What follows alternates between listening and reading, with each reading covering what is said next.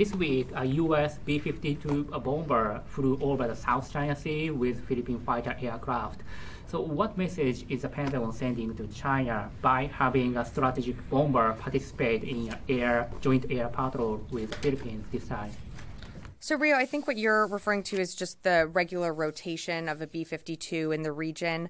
Um, these B 52 bombers are part of the Bomber Task Force to support strategic deterrence missions aimed at reinforcing the rules based order in the Indo Pacific region. Uh, the 23rd Expeditionary Bomb Squadron will integrate alongside allies and partners to demonstrate U.S. commitment to security and stability throughout the region. But for more information, I direct you to STRATCOM um, or to Pacific Air Forces.